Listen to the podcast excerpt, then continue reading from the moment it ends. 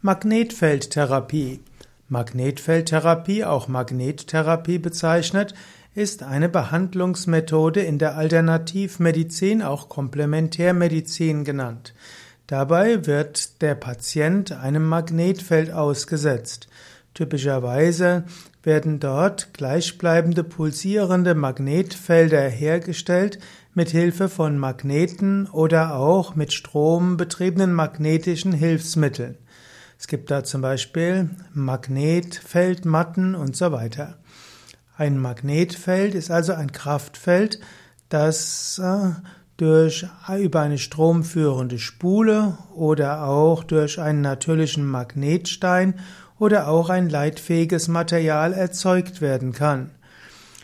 Der menschliche Körper erzeugt selbst Magnetfelder und so liegt es nahe, dass der Mensch auch auf Magnetfelder reagiert. Allerdings gibt es noch keine ausreichende wissenschaftliche Belegung von der Wirksamkeit von Magnetfeldtherapie.